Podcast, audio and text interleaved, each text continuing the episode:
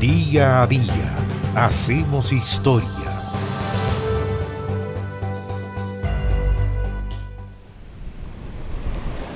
Proezas, proezas que hay que rescatar. Por ejemplo, la de Alejo Williamson Dávila, que el 12 de diciembre de 1964 se convirtió en el primero en cruzar la cordillera de los Andes arriba de un planeador. Williamson aprovechó el impulso que le dio un avión remolcador Cessna que lo elevó a unos 500 metros de altura en Santiago y de ahí se largó a merced de los vientos y también a merced de su buena suerte. Y se internó en la cordillera y después de más de 5 horas, casi 6 horas, de peripecias, duras peripecias, aterrizó en el aeródromo de Plumerillos en Mendoza y fue una hazaña, una hazaña tan grande que fue reconocido a nivel mundial. Alejo Williamson Dávila eligió la fecha 12 de diciembre, que es el Día de la Aviación, que recordemos además rememora el cruce, el primer cruce de la cordillera de los Andes llevado a cabo por el legendario Dagoberto Godoy y por eso hizo el intento. La empresa había sido planeada con absoluta reserva. Solamente lo sabía su colega Eugenio Guzmán, con quien había revisado la ruta que seguiría hasta llegar a la ciudad de Mendoza. Y Williamson eligió cruzar por una parte no baja de la cordillera, una parte alta, por el Cristo Redentor, ya que estimó que cualquier problema que tuviera en su vuelo podría hacerlo aterrizar en el camino o en la línea de ferrocarril que unía a los dos países.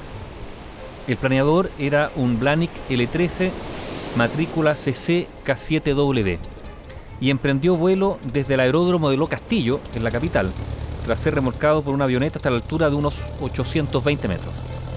A esa altura, el cable que unía la avioneta y el planeador se desprendió, quedando el planeador en un vuelo libre hasta lograr la hazaña nunca antes lograda.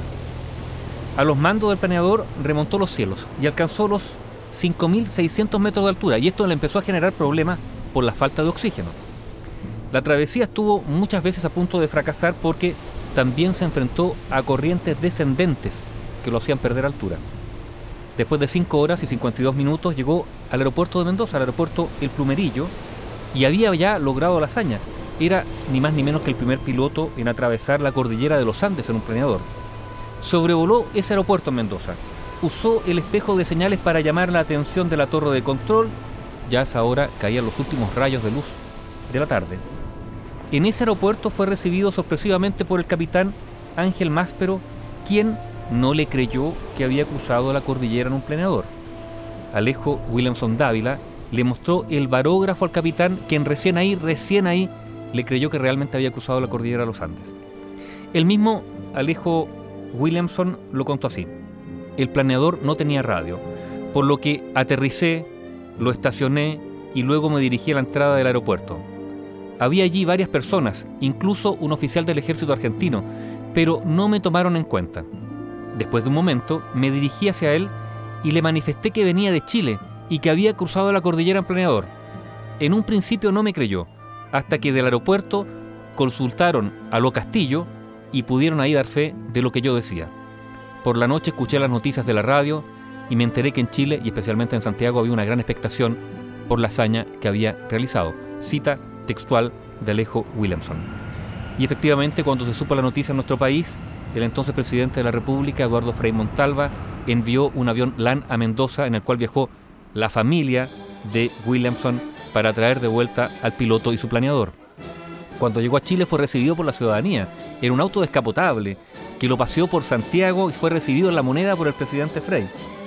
Williamson participó en el Campeonato Mundial de Vuelo, un vuelo a vela en Junín, en Buenos Aires, en el año 1963 y el año 1965 fue condecorado por la Federación Aérea de Chile con la medalla de oro. No solo eso, en 1968 fue galardonado por la Federación Aeronáutica Internacional con la medalla Otto Lilienthal, que se otorga anualmente al piloto que haya hecho un aporte significativo a la aviación sin motor, y esa medalla la recibió en Helsinki, en Finlandia, el año 1969.